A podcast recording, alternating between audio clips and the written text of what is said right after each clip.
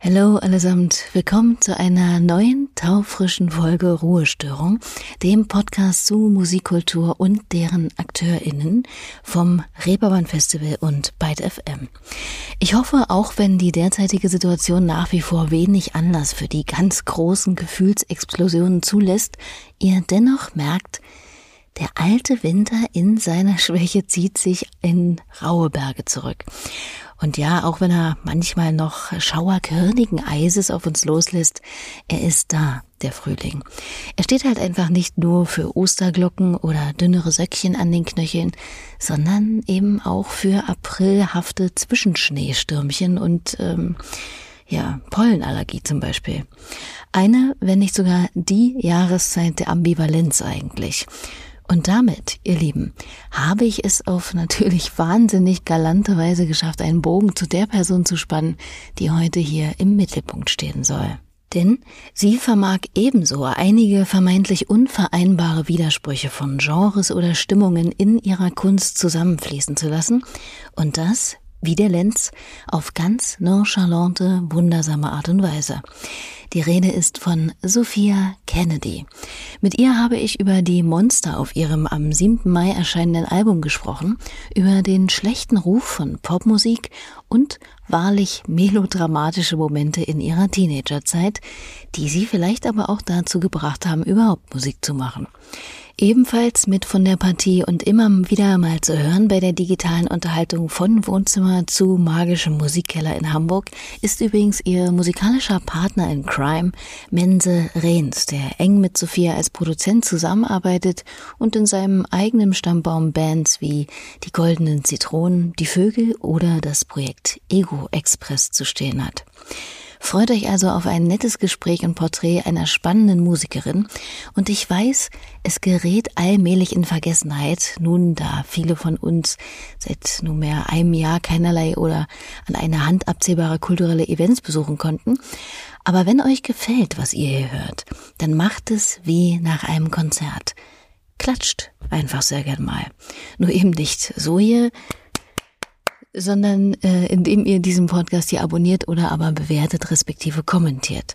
Dann weiß ich, dass das hier nicht einfach nur ins Universum geschossen wurde und ihr unterstützt dieses Format samt toller KünstlerInnen in ihrer Reichweite. Hab vielen Dank dafür und nun zur Sache. Ich bin Leonie Möhring und das hier Sophia Kennedy.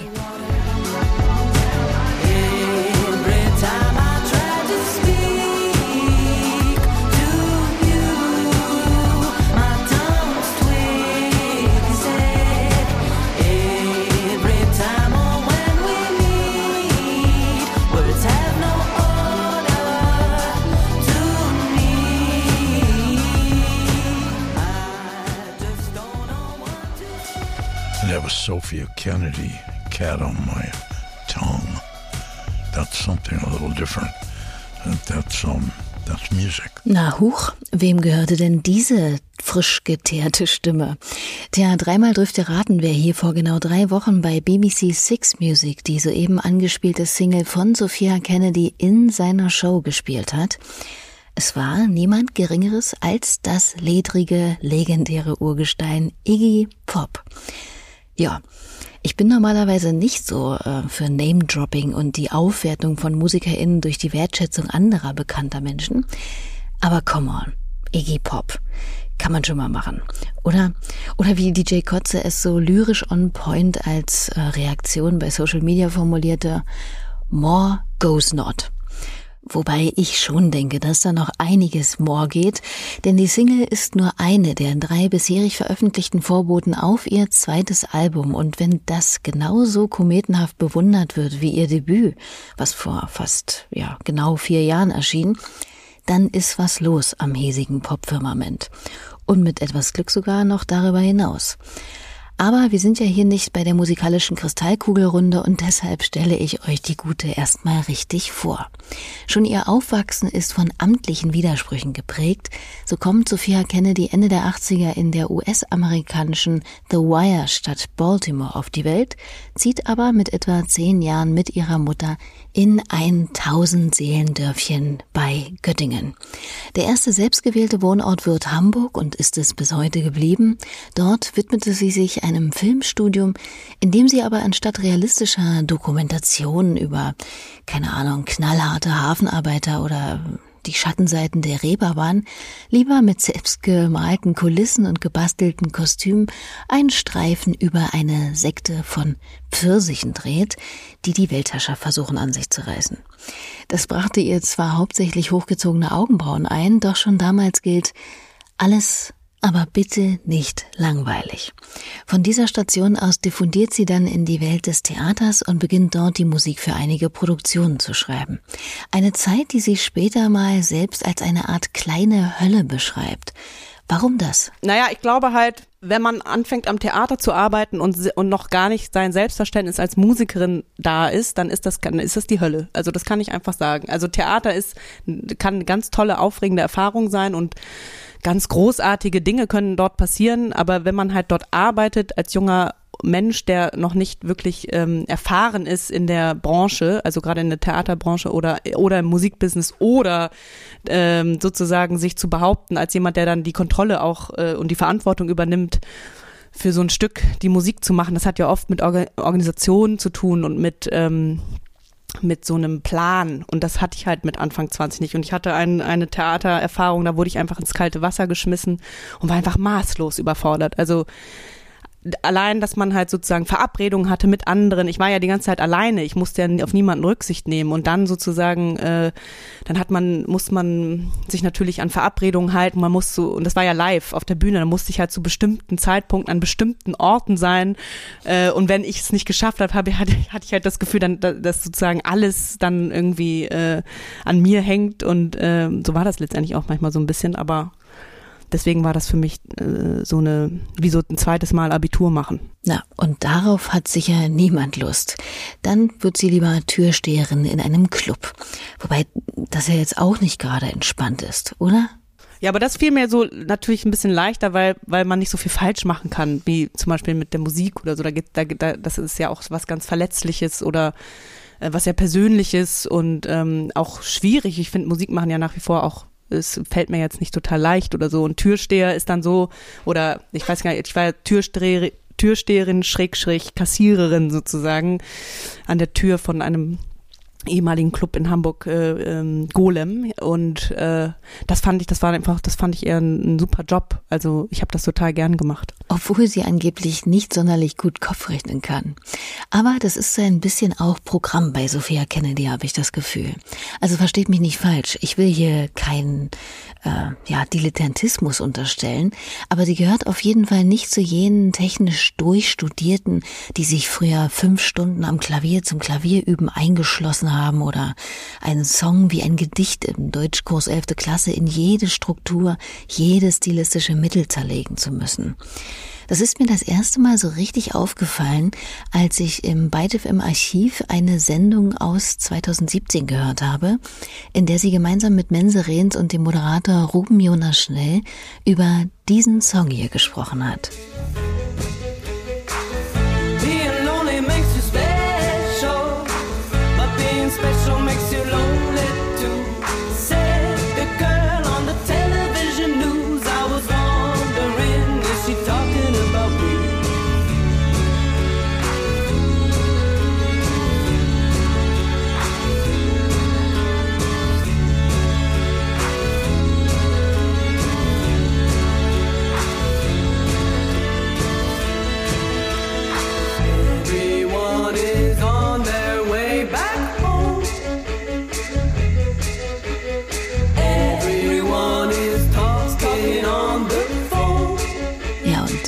Gespräch zeigte sich der Moderator völlig begeistert von dem Song an sich, aber vor allem von der eben gehörten Hook, woraufhin Sophia entgegnete. Ich weiß ehrlich gesagt nicht mal, was eine Hook also die, ist. Der, also der, der, der, eingängige Moment, auf den man sich beim Hören freut. Ja, aber es ist nicht auch so äh, eine Formel, also so eine theoretische, so, also, also okay, aber so kann sein. Ich finde es super, dass es als äh, Hook auch interpretiert wird. Aber für mich ist es eher so diese, diese Lücke, die gefüllt werden muss zwischen die, zwischen das Ende und es durfte auf keinen Fall, weil das Stück war mir auch sehr wichtig und ich wollte, es fing so toll an und es hörte so toll auf und dann war ich so, wenn die, wenn die Mitte scheiße ist, dann ist das ganze Stück schlecht. Und deswegen musste man irgendwas machen, was, was es so was dem von Anfang nichts nimmt und das Ende halt. Du nicht machst einfach eine super Mitte, die dann der Moderator am allerbesten findet. Ja, genau. herrlich, herrlich. Tja, so kann es gehen. Aber genau diese zum Teil unprätentiöse, sich über vorherrschende Musikgesetze nicht scherende Unberechenbarkeit, die aber von einem ordentlichen Maß an Ehrgeiz, Können und eigenem Anspruch äh, ja vor dem totalen Chaos im Zaum gehalten wird, ist es wohl die Sophia Kennedys Musik so wenig beliebig und schlichtweg ja gut macht. Oder wie sieht sie das selbst? Steht ein allzu theoretischer Ansatz, zu viel verkopfte Professionalität einer gewissen Originalität im Weg? Oder was ist bei ihr da so ein bisschen der Dreh- und Angelpunkt im Ansatz? Ich finde den Begriff der Verweigerung in der Kunst einfach immer noch interessant und ich glaube, damit beschäftige ich mich auch, sowohl in der Musik, dass man sozusagen ähm, ähm, auch Kontraste schafft äh, oder ähm, Dinge nicht ausfährt, die man ausfahren könnte oder ähm, Verwirrung schafft und so weiter. Und ich glaube, ja, ich bin, glaube ich, so vom, vom, vom einfach privat als Charakter ein ziemlich unpragmatischer, ähm, ich bin keine Karrieristin, aber ich ähm, bin, glaube ich, schon ambitioniert in meiner Musik daher, da, dass ich einfach die Lust daran habe, dass das einfach ganz aufregend ist. Und diese Aufregung, die ich selber einfach habe in mir, äh, was Musik betrifft und ähm, ich liebe es einfach, Musik zu machen und mich dann auch zu verstecken und niemandem was davon zu erzählen und dann rauszukommen damit. Ähm, das finde ich einfach spannend. Ich kann, glaube ich, nicht, ähm, ich verherrliche jetzt auch keinen Dilettantismus oder, ähm, oder sowas, aber Aber ist es dir einfach tatsächlich egal und oder ist es die Wahrheit, dass du nicht wusstest, was eine Hook ist, weil es du, du dir einfach da auch keine Gedanken drüber machst, was jetzt eine Bridge, eine Middle Eight äh, äh, und ein Chorus, wie man es an der Popschule lernt, das ist, spielt, glaube ich, für dich keine mittlerweile weiß ich aber, was eine Hook ist. Das möchte ich jetzt mal ganz offiziell hier bei Byte FM sagen. Das lasse ich mir jetzt auch nicht nehmen. Also das zweite Album äh, habe ich, ich ha- äh, da weiß ich das auch. Ähm, aber wie gesagt, also ich glaube, trotzdem setzt du dich nicht hin So ein- und möchtest Nein, schreiben. nein, genau. Und das ist, glaube ich, so ein bisschen. Aber Leute, die das machen, sind auch nicht, nicht falsch oder schlechte Künstler oder so. Man kann doch alles machen, wenn man nicht nervt und nicht scheiße dabei ist. Könnte man zusammenfassend in Sophias eigenen Worten sagen. Doch woher kommt denn dieser Hang zu Melodien bzw. zur Musik überhaupt? Wie ging das los mit ihr und der Musik? Also ich habe als Kind ganz früh in mir ge gefühlt, dass ich ähm, singen möchte und singen kann. Also ich, äh, ich habe einfach diese früh dieses Bedürfnis gehabt zu singen und habe das als besonders tröstend und heilsam und oder spaßig auch empfunden und so weiter. Und ähm, irgendwo hat sich da auch schon herausgestellt, dass ich selber Stücke schreiben möchte, weil ich mir selber immer so eben Melodien ausgedacht habe und die dann auch versucht habe irgendwie festzuhalten in Form von Tonaufnahmen. Also ich habe viel schon viel, sehr früh ähm, so Kassettenrekorder gehabt und dort einfach auch Sachen drauf gesungen. Dann kam natürlich klassischerweise die Blockflöte. Äh, die, die kommt gleich bei jedem einfach mal so zufällig ins Leben rein und bei mir blieb sie einfach sehr lange.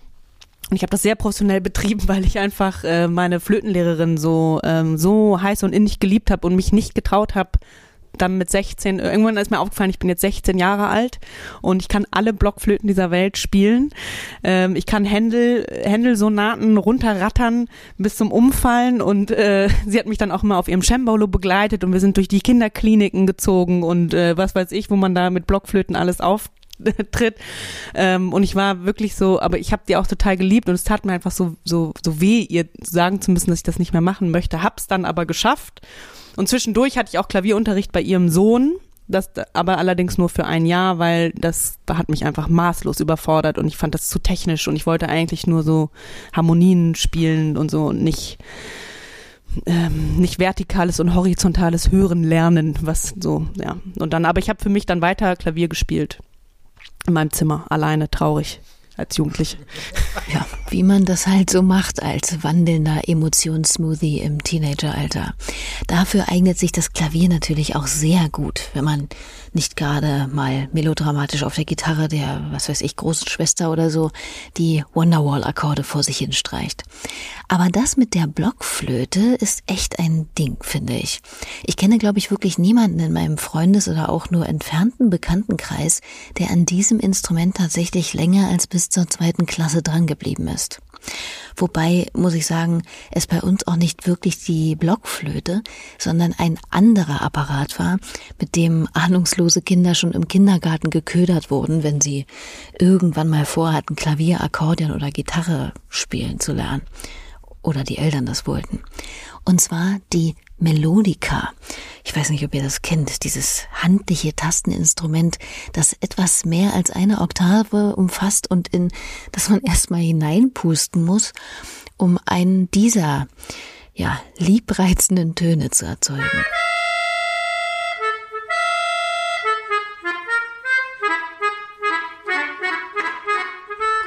Ach, nee, also dann lieber andere klangliche Kindheitsreminiszenzen wie die Maultrommel zum Beispiel. Warum auch nicht im Loop, wie bei Sophias Song Dizzy Izzy zum Beispiel.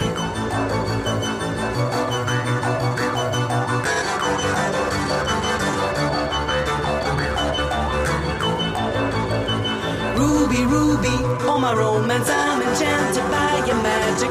Molly, Molly from Manhattan, ring the bell see what happens. Hello, yellow helicopter, take me to the mental doctor. Did you find what you deserve? Backwards, forwards, it's your turn. Tina, Tina, you're a traitor. That's okay, cause I'm your maker. Shake it, shake it like a shaker. You're a burning piece of paper.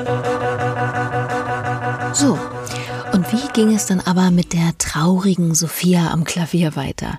Nun, ich kann euch sagen, es gab da wohl diesen einen Magic Moment in Sophias Leben, an den sie sich noch sehr gut erinnern konnte und der die bahnbrechende Initialzündung für sie als Musikerin gewesen zu sein scheint.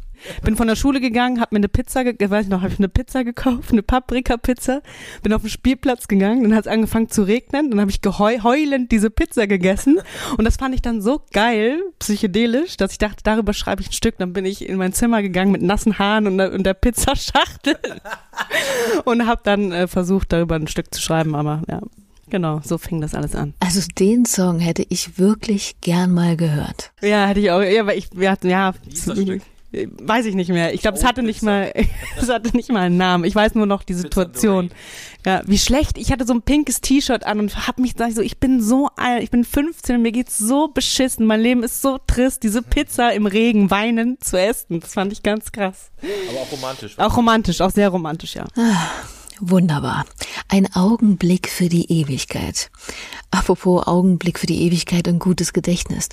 Ich habe natürlich auch Sophia, wie meine anderen Gäste bisher, nach ihrem allerersten selbstgewählten Konzert gefragt, auf dem sie je war. Und wie ihr, die ihr da vielleicht regelmäßiger dabei seid, wisst, die meisten meiner Gäste erzählen das immer mit einer gewissen peinlichen Berührtheit und Zerknirschtheit. Also kann ich total verstehen. Und bei Sophia war das jetzt auch nicht großartig anders. Aber es führt kein Weg dran vorbei. Bei wem war's? Tomte. und, ja. Und zwar hatte ich, glaube ich, irgendwie ähm, so Bekanntschaften, die den toll fanden. Ich habe mich nie mit dem beschäftigt, fand das, glaube ich, auch gar nicht gut. Ich bin da einfach nur hingegangen, weil man da so gelandet ist. Und, da, und dann hatte ich so Gummistiefel an und ich habe äh, niemanden, ich konnte halt nicht auf die Bühne gucken, weil ich so einfach klein war und es einfach nicht gesehen, also ich bin 1,70 groß, normale äh, Körpergröße vielleicht durchschnittlich, aber ich habe trotzdem niemanden gesehen. Und dann hat mich irgendwer auf die Schultern genommen und dann bin ich mit so einem Notizbuch rumgelaufen und habe den Sänger äh, dann danach getroffen und ihn gefragt, ähm, ob er mir was in mein Notizbuch schreiben kann. Und dann hat er einfach nur geschrieben, äh, Hauptsache die Frisur stimmt. Das fand ich so komisch. Also so, ich dachte, der schreibt so was Tolles rein, womit ich irgendwie was lernen kann oder so. Und er hat nur geschrieben, Hauptsache die Frisur stimmt. Was hat er damit gemeint? Weiß ich nicht. Weiß ich bis heute nicht. Tja, darüber könnte man philosophische Abhandlungen schreiben oder es einfach sein lassen. Sophia ist auch ohne weisen Aphorismus weitergekommen, wie man aufatmend festhalten darf. Nach der traurigen Pizzageschichte also nimmt alles musikalisch auch allmählich gut Fahrt auf. Ihre erste Single äh, erscheint 2013 gemeinsam mit Carsten Meyer, besser bekannt als Aerobik.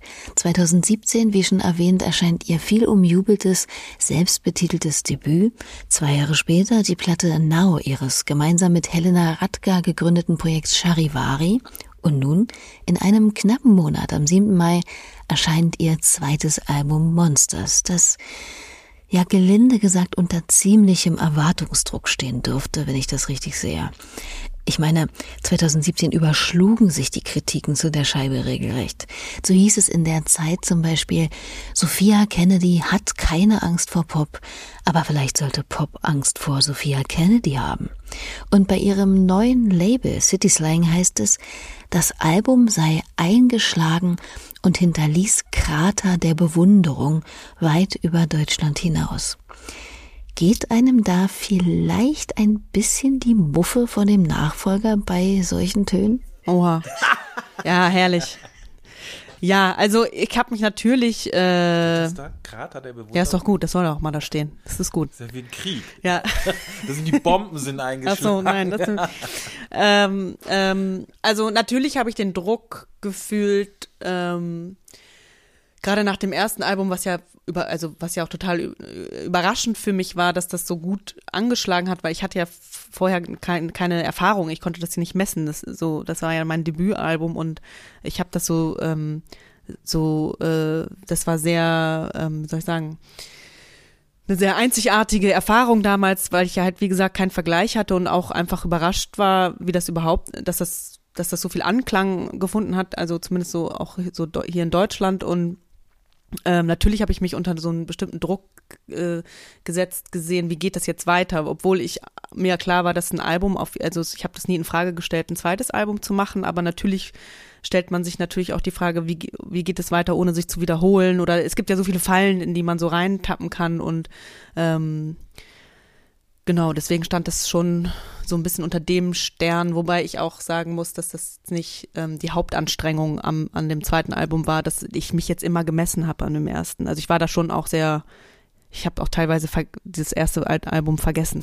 Ja, das ist auch nicht verwunderlich. Schließlich ist gerade das letzte Jahr trotz der vieles hinsichtlich von Kunst und vor allem Live-Kultur einfrierenden Corona-Situation ganz gut gefüllt gewesen bei ihr. Vor allem wohl mit der Arbeit an ihrem Album. Das trägt, wie gesagt, schon den Titel Monsters. Und ich wollte von Sophia gerne mal wissen, welche Ungeheuer denn damit genau gemeint sind. Die unterm Bett, im Kopf oder die in der Gesellschaft? Ja, das beschreibt es schon ganz gut, wie du das sagst. Ähm, äh, bei mir ist es nochmal spezifischer gemeint, weil eben ähm, diese Stücke, die auf dem Album sind, alle für mich so gezähmt werden mussten. Das war, hat sich teilweise wirklich einfach die Arbeiten im, im, im Studio hat sich teilweise einfach so angefühlt, als, als würde man ähm, äh, so einen Stall betreten jeden Morgen, wo erstmal die ganzen Kreaturen gefüttert und gezähmt werden wollen. Jedes brauchte so seine eigene Aufmerksamkeit.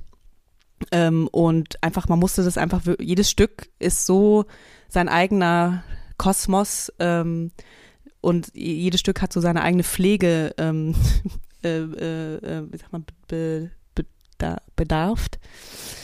Ähm, äh, und teilweise war das eben nicht so einfach und deswegen ähm, war der Begriff Monsters für mich gut und äh, auch durch die Einfachheit so ein bisschen äh, ein guter Pop-Titel, fand ich. Ja, stimmt.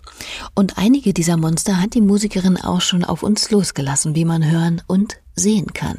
Die erste Single erschien im November letzten Jahres und ist nicht nur klanglich, sondern auch visuell eine ganz schöne Ansage. Dort sieht man, ja, äh, äh, wie in einem nur spärlich ausgeleuchteten Raum Sophia steht, mit einem grauen Jacket, funkelnder Halskette und zunächst fast komplett ins Gesicht hängendem Haar. Ähm, sie befindet sich dort in einer Art diffusem Lichtkegel, bewegt sich rhythmisch, aber ja schon etwas verstörend abgehackt zur Musik und trägt, während sie die Strophen singt, einen schwarzen, die ja, Creepiness noch unterstreichenden Mundschutz, wie ihn so KampfsportlerInnen für gewöhnlich brauchen. Und dann kommt der Refrain. Und ganz Jekyll und Hyde-artig nimmt sie dann plötzlich diesen Mundschutz raus, öffnet sich in großer Geste des romantischen Crooner ihrem wunderbaren Gesang. Das ist alles schon fast comichaft, aber wieder sehr typisch für sie. Die Bündelung von Gegensätzen. Orange Tic Tac heißt der Song und klingt so. Schizophrenic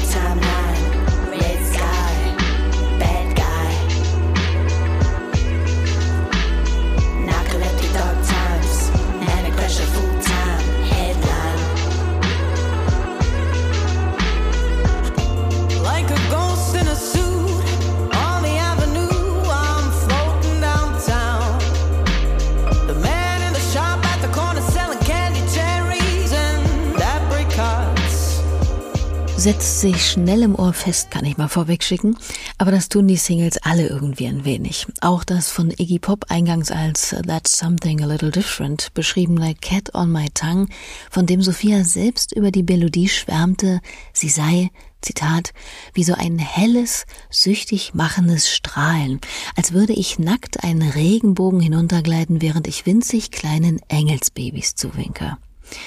Ein schönes Bild. Und dann ist da ja auch noch das kürzlich erschienene I See You. Dort windet sich Sophia Kennedy in Leonardo DiCaprio, aka The Wolf of Wall Street Gedächtnismanier, eine Treppe hinunter zu einem Lamborghini. Allen gemein ist also eine starke visuelle Präsenz in Form völlig unterschiedlicher Musikvideos. Und da wollte ich von ihr ganz gern wissen, was ihr das bedeutet, also einem Song auch so ein visuelles Gewand zu verpassen. Und wie sie vielleicht auch auf die Ideen kommt. Also die visuelle Ebene bei mir ist oft, geht man, geht oft Hand in Hand mit der Musik, dass ich oft Ideen für Videos habe bei manchen Stücken, ähm, die dann so in meinem Kopf vorher schon so stattfinden und die dann nur noch in die Realität umgesetzt werden müssen. Bei manchen gelingt mir das schnell und einfach, so wie bei Orange Tic Tac zum Beispiel. Das war für mich einfach so ein Schnellschuss ähm, äh, und einfach ähm, eine spaßige Angelegenheit, dieses Stück auf diese Art zu performen und ähm, mit I Can See You war das, äh, das habe ich ja zusammen mit Timo Schierhorn gemacht, der die Regie geführt hat und auch die Idee hatte, diese Filmszene nachzustellen aus ähm, The Wolf of Wall Street. Wobei auch jetzt nochmal wichtig ist, glaube ich, zu sagen, dass das ähm, äh, missverständlich in der Presse auch, glaube ich, äh, gesagt worden ist, dass das eine Hommage ist. Also wir stehen sozusagen dem Film ja nicht unkritisch gegenüber. Ähm, sondern der Reiz lag natürlich auch darin, diesen Film ähm, oder diese Szene aus dem Film äh, nachzuspielen, weil es halt eben eine sehr übertriebene Performance auch ist, äh, die sehr männlich dominiert ist. Und ich fand das auch als als oder sehe mich da auch so ein bisschen immer in der Herausforderung, wie man sich als Frau in einem Popvideo auch inszenieren kann. Und ich fand das irgendwie deshalb so interessant oder auch hab, fand das so äh, die Idee von Timo auch so gut, weil ich dachte einerseits, das liegt mir einfach, äh, ich, äh, mich so zu bewegen, äh, eher als eine Tanzperformance einzulegen und ich und ich möchte auch ähm, aufweisen können, dass Frauen auch so so ähm, sowas machen können. Also dass man sich sozusagen auch äh, kriechend in einer Jogginghose in einem Musikvideo zeigen kann. Ganz offensichtlich geht das. Genauso wie Pop zu machen, der nicht diesen faden, überschminkten und oberflächlichen Beigeschmack hat. Allerdings muss ich dazu mal sagen, dass das auch ein sehr klischeebehaftetes Bild von Popmusik geworden ist. Wann ist das eigentlich passiert?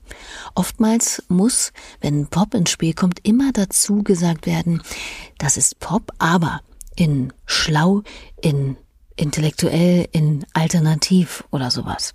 Als wäre Pop ein synonymer Begriff zu uninspiriertem kommerziellen Einheitsbrei an mancher Stelle. Den gibt's ja nun wirklich in allen Genres, also fraglich.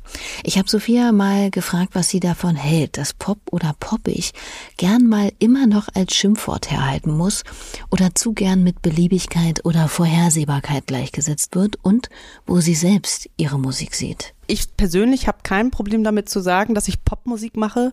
Ich sage auch, also wenn mich jemand fragt, was machst du für Musik, dann antworte ich meistens auch äh, Popmusik. Da kann man das natürlich noch mal ein bisschen ähm, detaillierter ausschmücken, ähm, äh, dass man sozusagen mit einem avantgardistischen Einfluss oder äh, äh, das auch äh, dass auch das eine Herangehensweise ist, ähm, so eine einfach zeitgenössische Popmusik oder so, dass es so verrufen ist. Ich finde halt Popmusik ist einfach auch so ein weiter Begriff. Also Rockmusik ist auch Popmusik oder das ste steht eigentlich so fast fast ja auch viele ähm, Musikgenres, Subgenres ja auch so irgendwie zusammen. Ähm, dass es natürlich im Pop schreckliche Sachen gibt, ähm, ist klar. Es gibt auch in der Rockmusik ganz tolle Sachen und ganz furchtbare Sachen. Ähm, deswegen empfinde ich äh, die Schublade der Popmusik eigentlich für mich völlig in Ordnung. Mense möchte noch auch etwas dazu sagen. Aber, äh, für, ich finde es gar nicht so verrufen. Also ist es nicht, findest du, dass es in, bei bestimmten Leuten verrufen ist, das Wort Popmusik oder äh, mehr geworden ist in den letzten Jahren? Mm, Nee, nicht mehr geworden. Ich denke vielleicht sogar weniger. Aber ich finde schon noch, dass der Begriff Popmusik ohne jegliche Zusätze immer wieder noch zu Unrecht den Anstrich von, ja, Trivialität bekommt. Oder nicht? Klar, da muss man schnell hinterherwerfen, dass es aber nicht, dass es deep ist oder so. Also ich glaube, was das, das, das kenne ich halt auch, auch so ein bisschen diese Angst, äh, die, dass man immer so ein bisschen so einen unsichtbaren Feind auch vor sich sieht. Also, aber mittlerweile habe ich auch ähm, gelernt, damit umzugehen. Ich, ich, ich, ich bin natürlich auch mit anderen Künstlern und Musikerinnen oder Musikern befreundet, die nochmal, ähm, die mit Pop wirklich wenig zu tun haben und man natürlich immer so ein bisschen äh, unter deren Augen sich auch beobachtet fühlt und denkt, ach, dann werde ich wieder so, äh, dann, dann wird das so abgestempelt als ja, die mit ihrem Pop oder so, was teilweise manchmal auch so ist. Also ich äh, kenne auch oberflächlich Leute, die dann zu mir kommen und sagen, dass ich mir ist die Musik, du, ja, aber du mit deinem Pop oder so, aber ähm, da kann ich halt auch dagegen gehen und sagen, ja, aber äh, Minimal Techno äh, ödet mich halt auch an oder weiß ich nicht, also oder also dann als Gegenbeispiel oder so.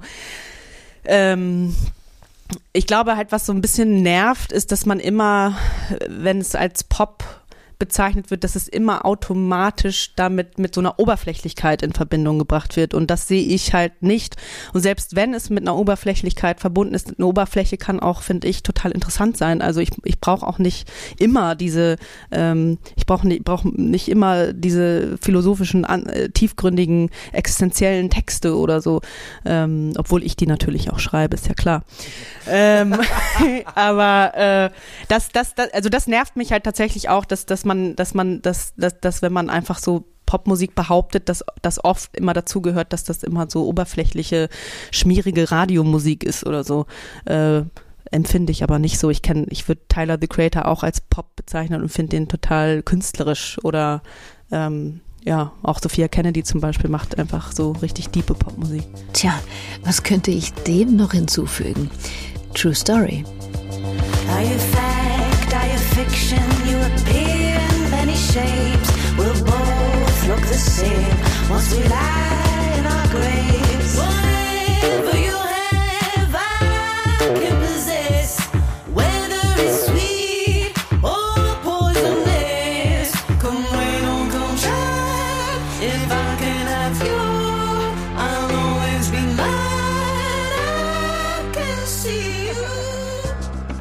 Ein Auszug aus I Can See You von der richtig deepen Popmusikerin Sophia Kennedy. Und was hört die eigentlich so selbst? Tyler the Creator wurde schon mal genannt. Und was noch? Tyler the Creator. Ich bin du Tyler the? Creator. Ich höre eigentlich immer nur das Gleiche, ehrlich gesagt. Frank- Slow Tie, Slow Tie hat auch ein neues Album rausgebracht und ähm, ich fand viele Stücke ähm, äh, toll und äh, das Stück mit ähm, A$AP Rocky, Massa, Ma Mats, Massa, Mat, Matza, wie man es genau ausspricht, weiß ich nicht. Das finde ich ähm, ist ein ganz tolles, äh, hervorragendes, lustiges, spaßiges Stück. Also das hier. Got jokes uptown, Harlem World, New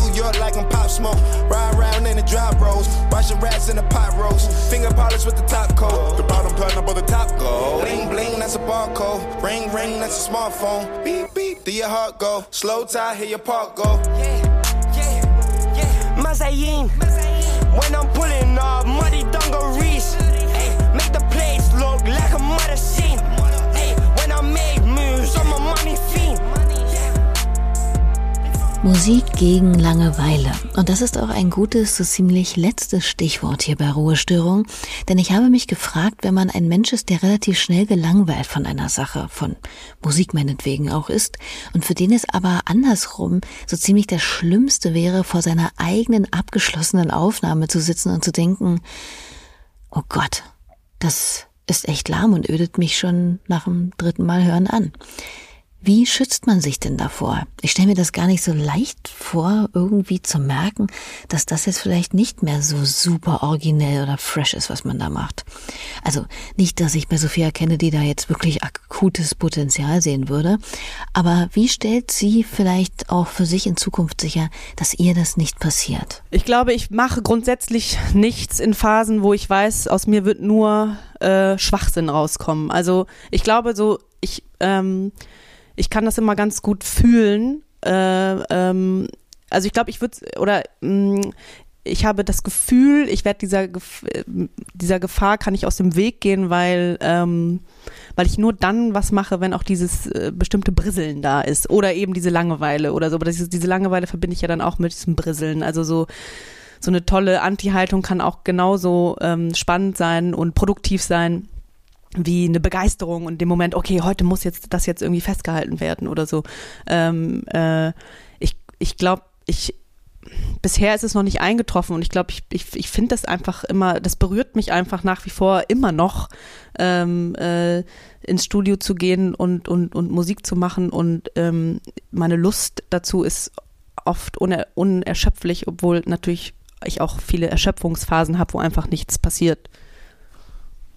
Wobei man vielleicht auch sagen müssen, dass, äh, muss, dass wir beide ziemlich kritisch sind und die, die Stücke natürlich auch in so Phasen kontinuierlich, in kontinuierlicher Arbeit äh, geschieht und wir dann einfach Sachen, äh, Schnellschüsse nochmal hören und oft sehr kritisch sind und auch dann tatsächlich auch manchmal gelangweilt sind davon und wir verwerfen halt unglaublich viel. Ne?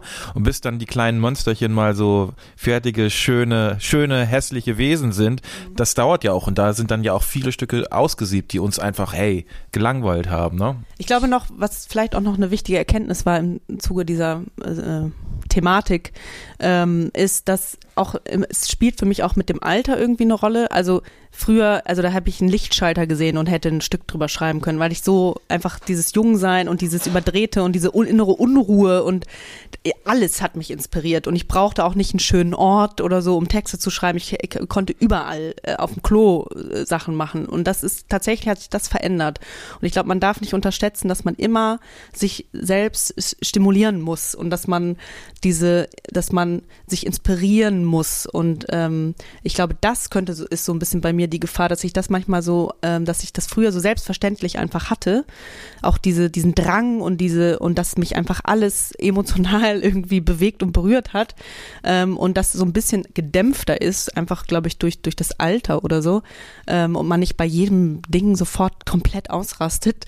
Ähm, deswegen ist es glaube ich wichtig, sich immer wieder zu äh, erinnern, dass man so eine Schöpfungsphase nicht selbstverständlich ist, sondern dass man immer das, ja, wie ich meinte, sich immer wieder so Quellen der, der Inspiration wirklich ähm, suchen muss. Das stimmt. Möge diese Quelle nie versiegen. Aber jetzt wird eh erstmal für die potenziellen Live-Momente geprobt und das Material so arrangiert, dass man es eben auch auf einer Bühne präsentieren könnte, so es denn hoffentlich alles irgendwann mal wieder möglich ist. Aber eine gewisse Karenzzeit ist mittlerweile vielleicht auch gar nicht mal so schlecht, denn nach so einer langen Live-Pause ist es für MusikerInnen bestimmt nicht unbedingt einfach, gleich wieder von 0 auf 100 in die Vollen zu gehen und hier, zack, auf die Bühne, los geht's, mäßig. Kann ich mir vorstellen. So wie es aussieht, könnten aber im Herbst schon einige Konzerte von Sophia Kennedy stattfinden und die Tour, drücken wir die Daumen, in einem Jahr in etwa. Und da das ja aber noch eine ganze Weile hin ist, hat Mense schon einmal etwas Interessantes offenbart hier. Deswegen machen wir dann ja auch gleich eine neue EP zur Tour. Im, im, ist auf jeden Fall geplant. Wir sind schon dran. mit neuem Material. Wenn das keine guten Nachrichten sind. Ihr hört, still wird es schönerweise also trotz des anhaltenden Stillstandes nicht. Und mit dieser guten Erkenntnis geht diese Ausgabe von Ruhestörung nun auch langsam zu Ende. Herzlichen Dank an Sophia und auch Mense für das total nette Gespräch und natürlich an euch für eure Aufmerksamkeit. Ich habe schon oft erwähnt und werde es nicht müde, dies auch weiterhin zum Abschluss zu tun. Abonniert, kommentiert und bewertet diesen Podcast hier gern, wie gesagt, bei Gefallen, um ihn ein Stück weit seine Existenz zu sichern, seine und die Reichweite der hier gastierenden KünstlerInnen zu erhöhen und ja, einfach ohne viel Aufwand etwas Nettes und Gutes zu tun. Merci dafür, ich weiß das wirklich zu schätzen. Und dann bis zum nächsten Mal in einer Woche. Dann mit dem Pianisten und Produzenten Martin Kohlstedt im Übrigen zu Gast. So. Und wenn ihr euch auch mal, zumindest für einen kleinen Augenblick lang, wie ein nacktes, überglückliches, an Engelbaby vorbeirutschendes Menschenkind fühlen wollt, das einen Regenbogen hinuntergleitet, vielleicht funktioniert es ja mit diesem Song hier wirklich. Nochmal ein kurzer Schnipsel aus Cat on My Tongue von Sophia Kennedy. Ich bin Leonie Möhring, macht's hübsch. Tschüss.